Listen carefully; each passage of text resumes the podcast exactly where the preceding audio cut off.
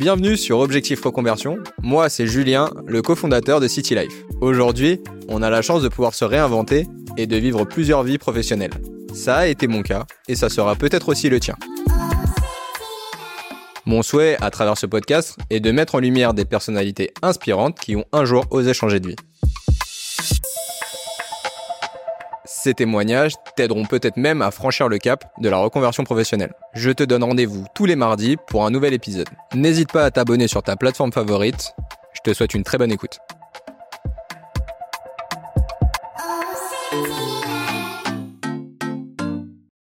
Salut François. Salut Julien. Je suis très heureux de t'accueillir dans ce podcast. T'en fais beaucoup euh, des podcasts. Pas du tout. On va pas déroger à la règle. Comme tout le monde, euh, explique-nous ce que tu fais aujourd'hui euh, comme activité professionnelle. Ouais, bah écoute, euh, je suis entrepreneur. je suis le fondateur d'un podcast qui s'appelle Serial Entrepreneur, qui est un des podcasts business les plus écoutés en France aujourd'hui. Et j'ai créé l'année dernière une agence de podcast qui s'appelle Tête de Tigre, sur laquelle on accompagne des entreprises, des marques et des entrepreneurs à créer et à développer leurs podcasts en audio et en vidéo tout à fait, notamment nous, euh, sur ces podcasts-là. Euh, ce que je trouvais intéressant par rapport à ton profil, parce que tu as un profil un petit peu différent de tous les invités que j'ai pu avoir jusque-là, c'est de faire un petit focus déjà sur ton parcours à toi, euh, puisque tu as eu un changement en tout cas en termes de en termes de profil d'activité, puisque tu es passé de salarié entrepreneur. Et autre chose, c'est que tu es la voix entre guillemets un peu des entrepreneurs, puisque tu fais beaucoup d'interviews avec beaucoup d'entrepreneurs, avec beaucoup de profils. Et dans le podcast, on a rencontré beaucoup d'entrepreneurs euh, qui sont le, la conclusion de cette reconversion professionnelle. Souvent, ils veulent de la liberté et donc deviennent entrepreneurs. Donc, euh, on fera un focus là-dessus. Revenons en arrière, ton parcours. Je vais te renvoyer un peu à l'école. Euh, quel est ton parcours scolaire? Alors moi, j'étais pas du tout euh, prédestiné à entreprendre. Euh, j'ai deux parents qui sont fonctionnaires, euh, l'un professeur de communication en BTS et ma mère assistante sociale, donc toute toute sa vie.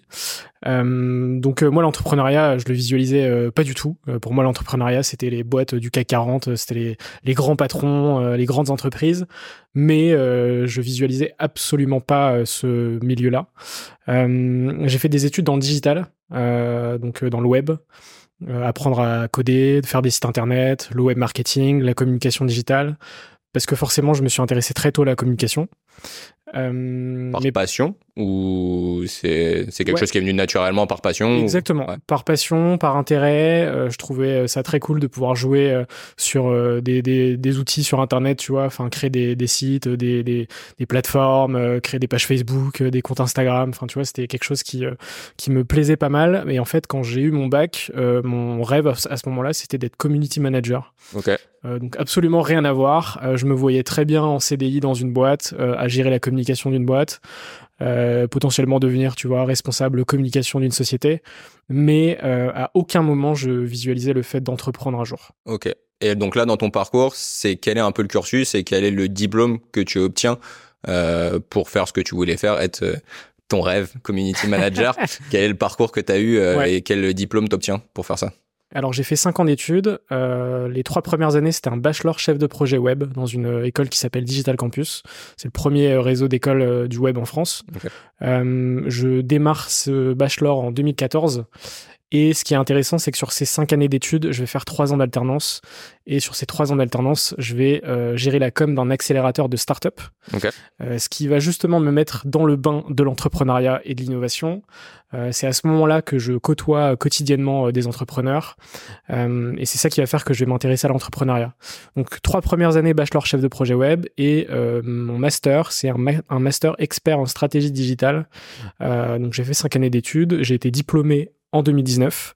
Euh, et après, j'ai euh, pris une voie assez classique de salarié euh, en CDI dans une boîte en tant que responsable marketing communication. Qu'en fait, le goal était acquis entre guillemets.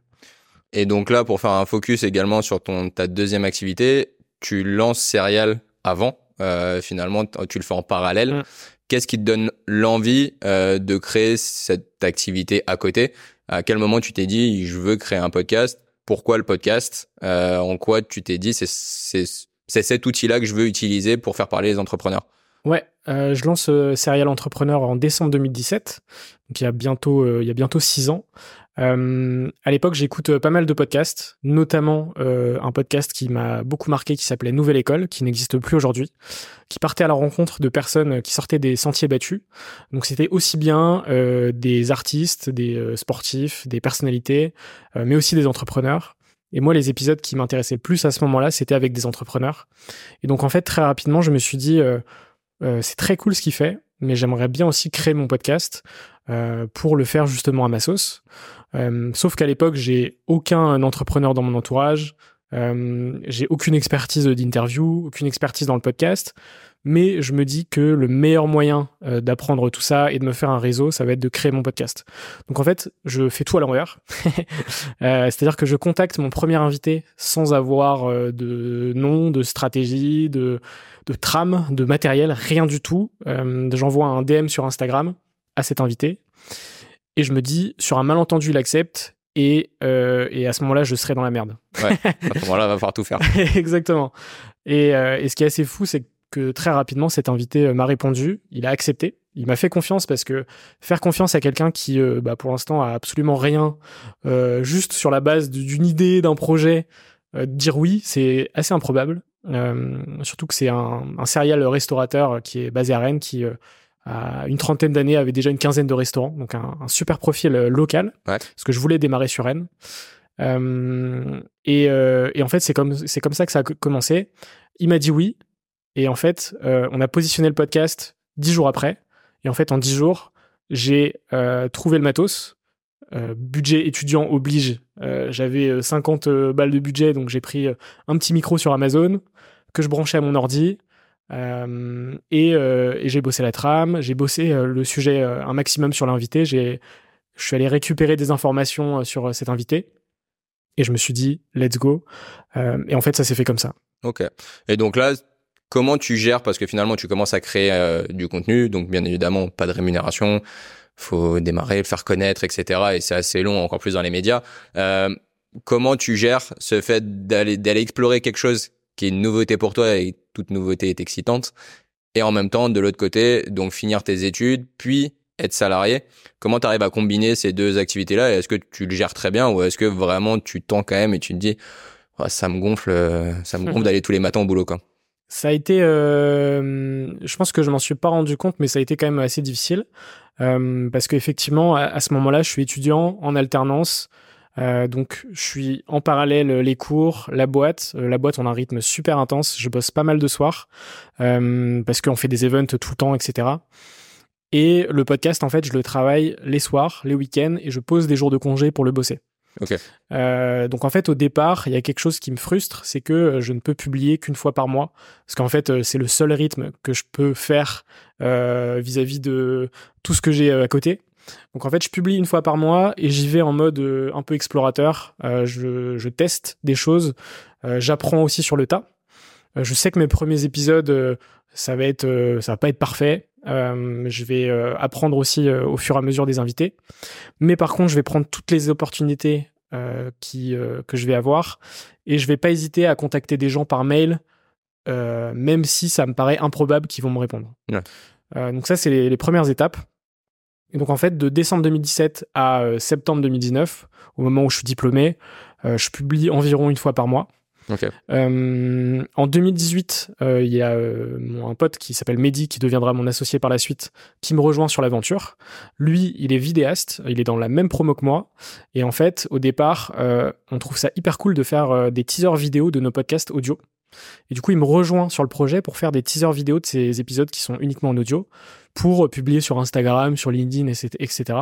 et euh, rendre un peu sexy euh, le fait d'aller écouter l'épisode.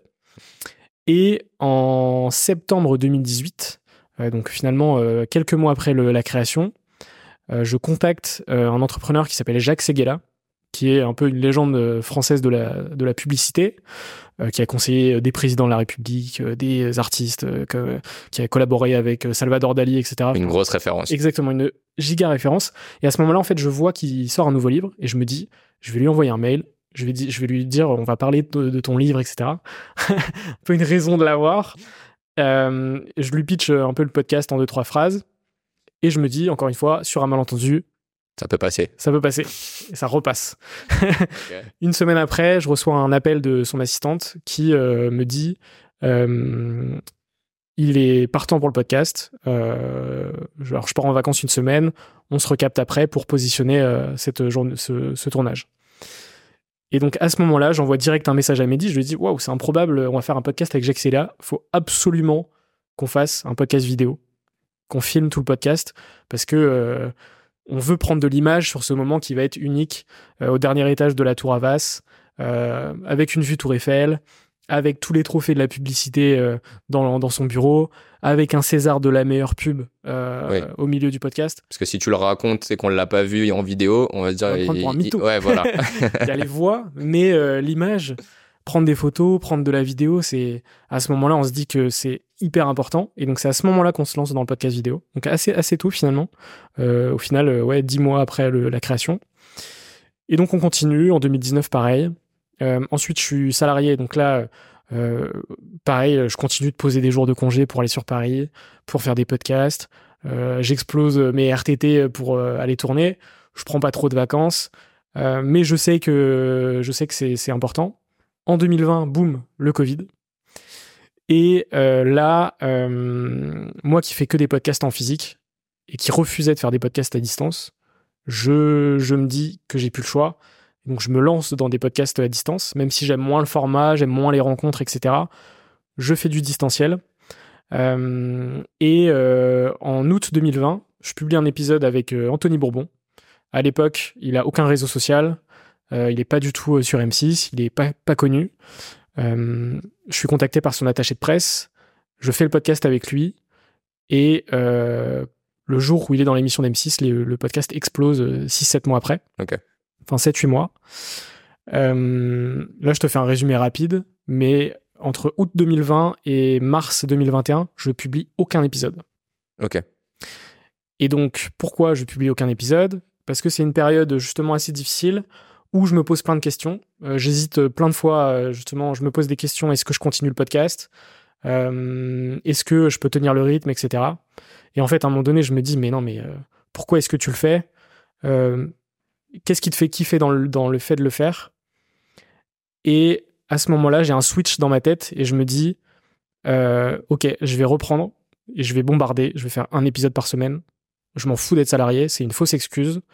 Euh, donc je vais, je vais, euh, je vais booker ces épisodes et à partir d'avril 2021, je vais publier une fois par semaine. Ok. Donc là, ce qui est ultra intéressant dans ce que tu dis quand même, c'est qu'on se rend compte qu'il y a quelques étapes clés quand même. T'as Jacques Seguela qui propulse le podcast audio-vidéo, qui va être votre référence maintenant, et etc. Mais c'est lui, entre guillemets, où tu te dis, je peux pas louper cette opportunité, je me lance. Et t'as l'épisode euh, entre guillemets d'Anthony Bourbon qui te met un coup de boost aussi en termes de visibilité, en termes, je suppose, de demande et de choses comme ça. Euh, donc là, tu décides d'accélérer complètement le processus après une réflexion où tu te dis, ok, je veux faire du podcast audio, vidéo. Euh, une fois par mois, c'est pas suffisant pour faire décoller le, le podcast. On pourra en parler après sur les éventuellement un peu strat. Mais euh, donc tu balances une fois par semaine. T'es toujours salarié à ce moment-là? Toujours salarié. Euh, et en fait, ce qui est assez cool, c'est que euh, à partir d'avril 2021, je pars vivre à Lisbonne 4-5 euh, mois en full télétravail. parce que justement la, société dans laquelle je suis me fait me fait totalement confiance et en fait je me dis changer de cadre ça va me permettre aussi de d'explorer encore plus ma créativité parce qu'on sortait quand même bah enfin on sortait non on était encore dans une pandémie de confinement moi j'étais confiné dans un appart de 50 mètres carrés donc en fait c'était très difficile de créer. Et en fait, je me suis dit, donc je vais publier une fois par semaine. En plus, je serai à Lisbonne, ça va encore plus euh, faire exploser ma créativité. Et à la fin de ces 4-5 mois, je reviens en France et je me dis, euh, donc ce qui s'est passé, c'est que le podcast a explose du coup, puisqu'on est sur de l'hebdomadaire. Euh, et du coup, c'est là qu'on se rend compte que faire de l'hebdomadaire et relier qualité du contenu à fréquence, bah, à un moment donné, ça pète. Hmm. Euh, il y a d'autres facteurs, mais à un moment donné, ça pète. C'est le cas pour Céréales. On reçoit beaucoup de demandes entrantes, euh, notamment une grosse opportunité commerciale. Et en fait, quand je reviens en France, je me dis, mais euh, je suis tellement frustré de pas pouvoir saisir ces opportunités, de pas avoir le temps de les travailler, que j'envoie un message à Mehdi, je lui dis, on, on, rate trop de trucs, faut qu'on crée une boîte. Et donc ça, c'est été 2021 je veux bien faire les choses avec ma, la boîte dans laquelle je suis parce que j'apprécie beaucoup sa fondatrice et on est encore très amis aujourd'hui.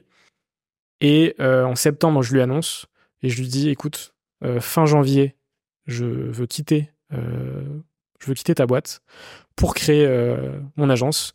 Je lui parle de mon projet. Elle le comprend très bien. Elle me dit, ok, pas de souci. Et, et, du coup, ça, laisse six mois entre guillemets pour faire la passation. donc je fais ça de manière très clean. Et, et, derrière, ça me permet aussi de préparer le lancement de l'agence.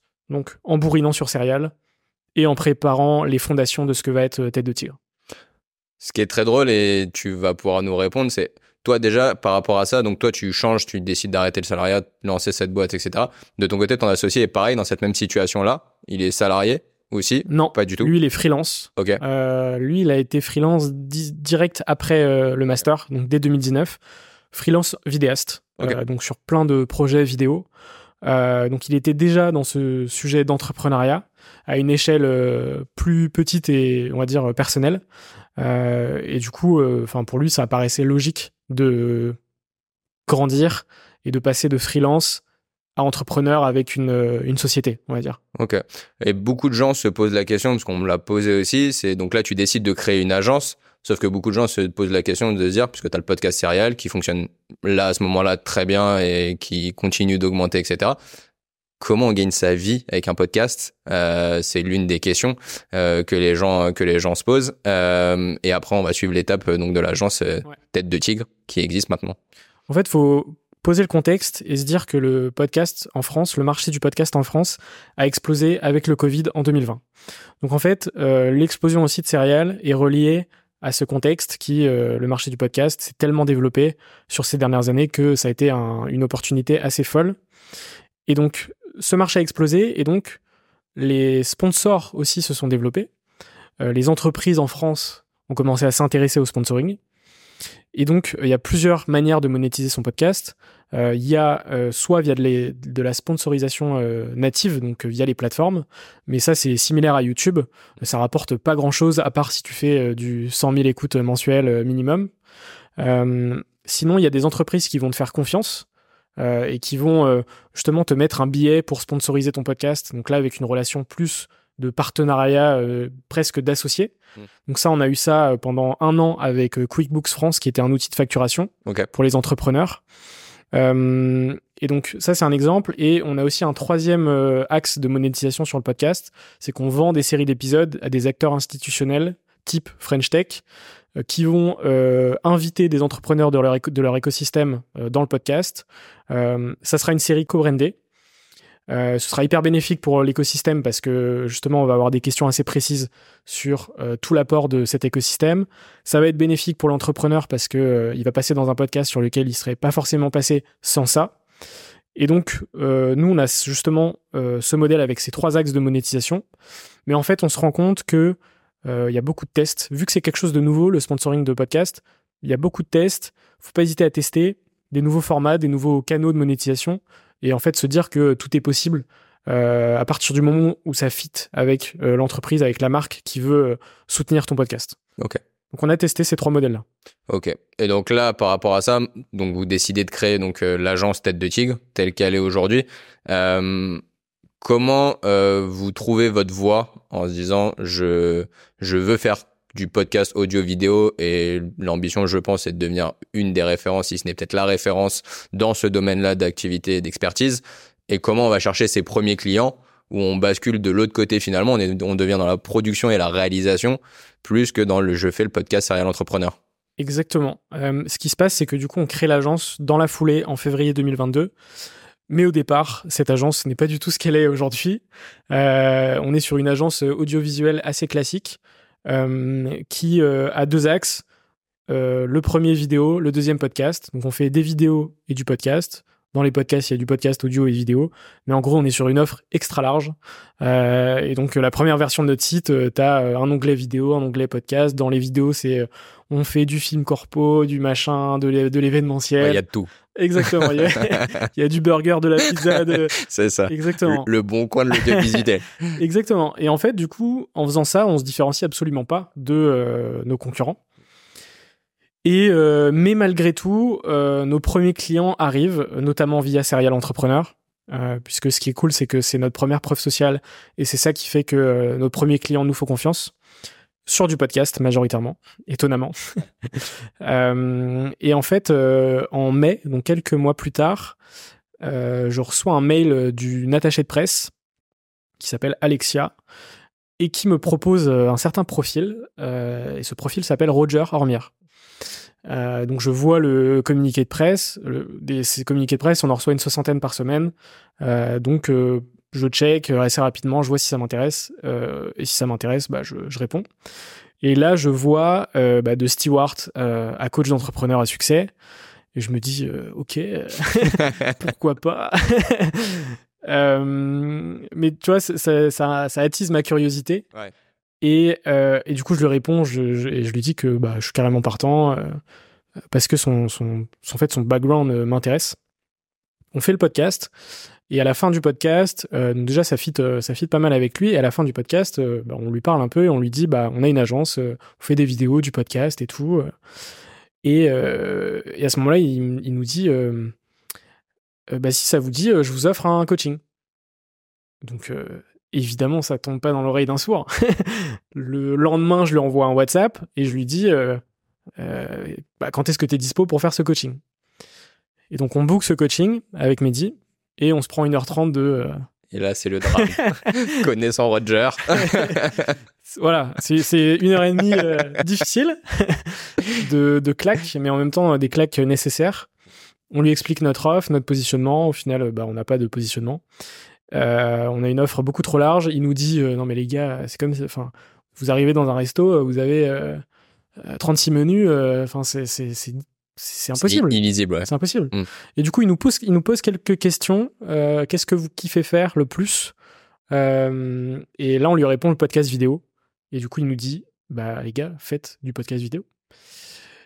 Et il nous dit, bah en même temps, c'est une prise de risque, mais ça fait partie du jeu. Et donc nous, on suit, euh, on suit cette prise de risque. Et euh, quelques jours plus tard, je mets à jour le site internet, boum, on se transforme en agence de podcast audio et vidéo. Avec quand même un aspect euh, très podcast vidéo. On taffe à fond le référencement avec un super pote qui s'appelle Quentin, qui est un énorme crack du référencement. et du coup, on se positionne premier en France sur podcast vidéo et premier ou deuxième sur agence podcast en France très rapidement. Euh, et du coup, en fait, on, arrive beaucoup mieux à se positionner dès septembre 2022. Euh, et, du coup, on est face à deux typologies d'acteurs. Les agences de podcast euh, audio traditionnelles, donc avec les ingé sons, etc., qui font pas de vidéo et qui, si elles veulent développer leur offre de podcast vidéo, bah, on reçoit des contacts de leur part. Et de l'autre côté, bah, des agences vidéo qui lancent des offres de podcast, mais qui maîtrisent pas les tenants, les aboutissants, et qui du coup, potentiellement, nous contactent aussi pour avoir une expertise sur le sujet. Donc en fait, on arrive sur une giga niche, enfin une giga niche qui est quand même un marché euh, énorme mm. et qui se développe euh, de fou parce que sur le même moment, en septembre 2022, euh, Spotify en France lance les podcasts vidéo. Donc le marché des podcasts a explosé en 2020, le marché des podcasts vidéo explose en 2022. Ce qu'on appelle les planètes salines. Exactement. Donc on se dit, ok, on a bien fait de faire le move. et, et du coup, enfin jusque-là, on est en full, euh, full euh, demande entrante euh, via le référencement, via les réseaux sociaux, via le podcast Serial Entrepreneur, et on se positionne vraiment exclusivement sur le podcast vidéo. Ok, donc aujourd'hui, donc c'est vous êtes en pleine expansion justement. Il y a de plus en plus de podcasts qui sortent produits par par Tête de Tigre tu m'expliquais que pour l'instant, en termes de démarchage, vous n'avez pas fait vraiment beaucoup euh, de démarchage. C'était plutôt justement soit par euh, tout ce que tu nous parles, référencement, ou par relationnel, ou par on, bah, on t'a vu dans Serial et donc on, de par effet boule de neige, on est tombé sur tête de tigre et donc on sait qu'il y a un podcast, etc. Euh, quelle est ta quelle est ta vision et comment tu as envie de faire évoluer ça euh, ce domaine-là qui est oui un domaine en pleine expansion et qui devient un vrai outil de communication au sens large puisque tu parlais de niche mais c'est vrai que c'est une niche qui est connectée à beaucoup de choses qu'on peut parler des réseaux sociaux derrière on peut parler de de, de vidéos un peu plus euh, un peu plus instagrammables euh, de toutes choses comme ça. Comment tu vois la suite de l'aventure podcast audio vidéo est-ce que tu vois des ramifications euh, possibles plus tard? Bien sûr. Euh, aujourd'hui, du coup, on travaille sur trois axes. Le premier, c'est l'accompagnement stratégique autour du podcast, donc le fait de poser les fondations d'un podcast. Le deuxième axe, c'est la production, réalisation, post-production, donc avec un studio qui est 100% nomade, le fait qu'on s'intègre dans n'importe quel lieu, n'importe quel espace. Euh, et le troisième axe, c'est la communication, la croissance clé en main du podcast. Pour l'instant, on est uniquement sur du podcast vidéo. L'idée à terme, et ça se trouve quand le podcast sortira, euh, on aura peut-être développé justement cette offre. Mais l'idée, c'est de créer quelque chose de clé en main pour gérer tout le personal branding d'un entrepreneur, euh, vraiment sur tous les différents aspects. C'est-à-dire que si tu veux qu'on t'accompagne pour euh, rédiger des posts LinkedIn, on va t'accompagner sur ce sujet. si tu veux qu'on t'accompagne pour un shoot photo, pour avoir un kit photo pour communiquer, on t'accompagne sur ce sujet. On veut vraiment que ce soit l'offre la plus clé en main pour les dirigeants, les entrepreneurs, euh, que ce soit le podcast, mais que le podcast finalement ce sera un, bras euh, articulé, mais que autour de ce podcast, il y aura tout ton branding qui sera géré par nos soins en fonction euh, de tes besoins, euh, en fonction de tes compétences, de ce que tu as envie de gérer, de ce que tu as envie de ne pas gérer. Du coup, l'idée, c'est vraiment d'accompagner à 100% euh, bah, les clients qu'on accompagne actuellement et de créer une offre vraiment globale par rapport à ça. Ouais, qui reste un enjeu aujourd'hui euh, central. On en parlait euh, en off. C'est vrai que c'est un, un, enjeu central pour tout entrepreneur sur le personal branding. C'est vrai que le podcast est un outil sur lequel on va pouvoir faire beaucoup de choses autour et communiquer dessus. Et il y a une vraie construction à mener. Euh, pour recentrer un peu sur euh, l'objectif reconversion. moi, par expérience maintenant avec le podcast, beaucoup de gens en reconversion décide finalement de devenir entrepreneur, en tout cas de devenir euh, ou solopreneur, enfin de travailler euh, seul, de plus avoir de contraintes, euh, de plus avoir de patron, etc. Ça tombe bien, tu fais un podcast qui s'appelle Serial Entrepreneur où tu as rencontré beaucoup et beaucoup d'entrepreneurs. Comment toi tu vois ça de l'extérieur? Qu'est-ce qu'est-ce que tu peux me dire par rapport à ça? Bah le truc que j'ai vu sur quasi tous les épisodes et qu'au final j'ai ressenti aussi de par mon parcours, c'est qu'à un moment donné, euh, il y a une, une, frustration qui se crée euh, vraiment au fond de toi, euh, de te dire que la situation dans laquelle tu es, et notamment les gens qui ont été salariés, mais pas que, bah, finalement ça ne te plaît pas parce qu'il y a des contraintes de process, de hiérarchie, enfin, toutes les contraintes qu'on peut avoir dans une boîte. en fait c'est tout né de cette frustration et en fait ce qui, ce qui fait que tu te lances ou pas c'est justement le, fait de pas avoir peur, tu vois, de, te lancer dans le vide, entre guillemets. Et, ça, globalement, je l'ai vu sur 80-90% euh, des podcasts. Il y a eu ce cas de figure dans 80-90% des podcasts. Dans le pourcentage restant, euh, il y a aussi des gens qui étaient bien dans leur taf, mais qui à un moment donné ont eu une idée qu'ils ont voulu appliquer assez rapidement. Euh, typiquement, là, en podcast assez récent, je pense à Hassan Ali Chaudhary de Fullsoon, qui a créé une, une, euh, un outil d'intelligence artificielle pour euh, prédire euh, le taux d'occupation des restaurants. C'est une boîte assez incroyable. Lui, il a bossé chez Accor, le groupe Accor. ça se passait très bien chez Accor. mais à un moment donné, il a eu cette idée, il n'arrivait pas à l'appliquer chez Accor, et du coup, il s'est dit, OK, il faut que je crée ma boîte. Et Accor, ensuite, l'a soutenu pour la création de sa boîte. Donc, dans la majorité des cas, c'est quand même le, point central de tout ça, c'est une frustration. Et pour faire un zoom sur un truc très particulier, on le voit dans ton parcours, il y a plein de moments clés, il y a plein de déclics finalement qui se créent par des opportunités externes ou par euh, la vie de tous les jours.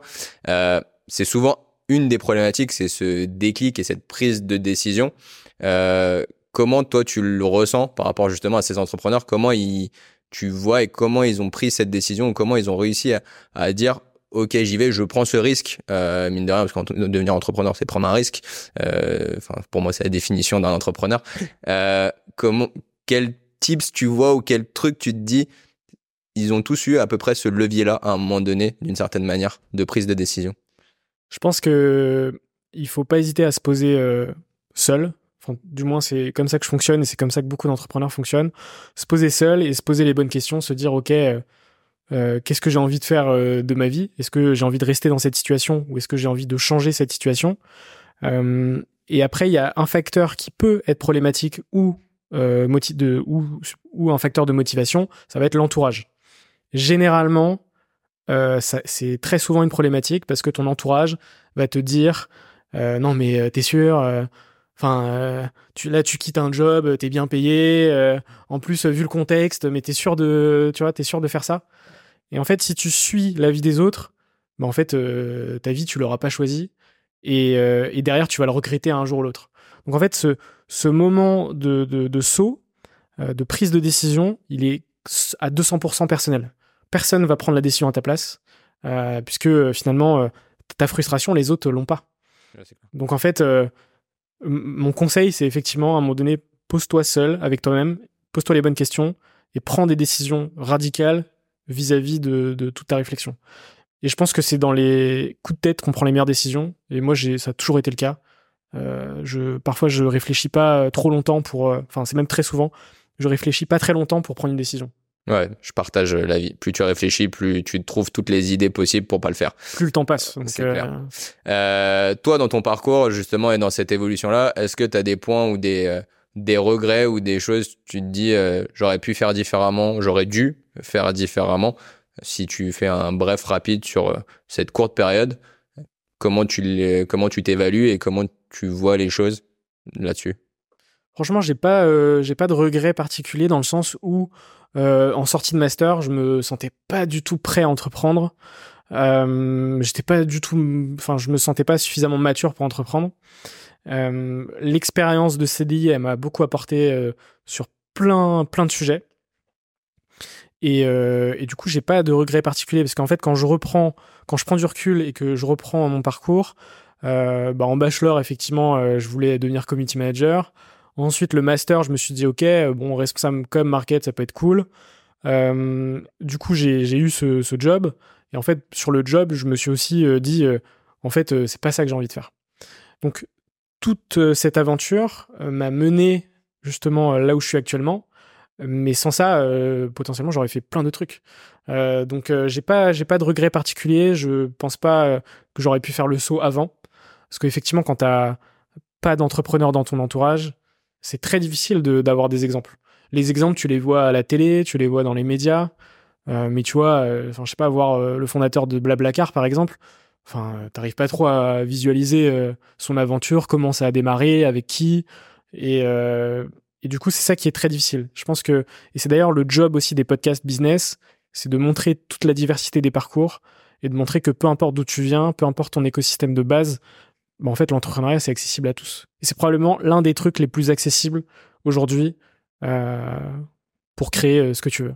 Ce qu'on voit dans ton parcours aussi, c'est qu'on a besoin d'avoir des connexions et de se créer un réseau avec des rencontres. On le voit, tu as deux, trois personnes dans ton, dans ton, dans ton parcours qui ont été ultra importantes et qui font ce que tu es aujourd'hui et ce que tu seras potentiellement euh, demain.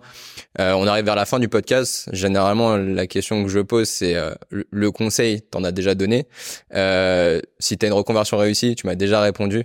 Donc, je vais te poser une question qui va être mhm. très dédiée pour le coup à l'entrepreneuriat pitch-moi en deux minutes rapides. Pourquoi être entrepreneur et faire le saut de se dire allez je me lance pour quelle, quelle aventure je vais vivre et comment elle va être? Bah, encore une fois. Sans le côté négatif parce qu'il y a toujours le côté négatif. Je pense que euh, il y a une phrase que j'aime beaucoup euh, qui a été reprise dans beaucoup de podcasts euh, et, et, notamment par The Family à l'époque où ça a été créé. c'est Anyone can be entrepreneur tout le monde peut être entrepreneur, mais, pas n'importe qui, dans le sens où l'entrepreneuriat, c'est hyper accessible, euh, mais il y a des gens qui sont pas faits pour ça. Euh, mon conseil, c'est de, comme je l'ai dit auparavant, euh, si à un moment donné tu veux vivre une vie choisie, il faut prendre des décisions radicales, et ces décisions radicales vont t'amener à des choses suffisamment improbables pour créer ton aventure. Tu vois. Euh, ce, que, ce, que, ce qui est souvent dit aussi, c'est que c'est pas la, destination qui compte, c'est euh, toute cette aventure, tout le, tout le trajet, tu vois, de cette aventure. Et c'est ça, en fait, qui, au fil des rencontres, au fil des décisions, euh, au fil des, de, de, tout ça, en fait, bah, à la fin, ce sera important de prendre du recul et de dire, OK, waouh, je suis fier et content de, de toutes ces décisions, de toutes ces prises de risques. Et euh, il faut, faut juste pas avoir de regrets en fait, parce que bah encore une fois, on n'a qu'une vie et, et euh, si tu prends pas les décisions, personne va les prendre à ta place. Merci beaucoup François pour ton témoignage et toute cette histoire. On va suivre les aventures et l'évolution euh, de Tête de Tigre. Je te dis à très bientôt. Bah, merci beaucoup Julien. Ciao ciao. Ciao.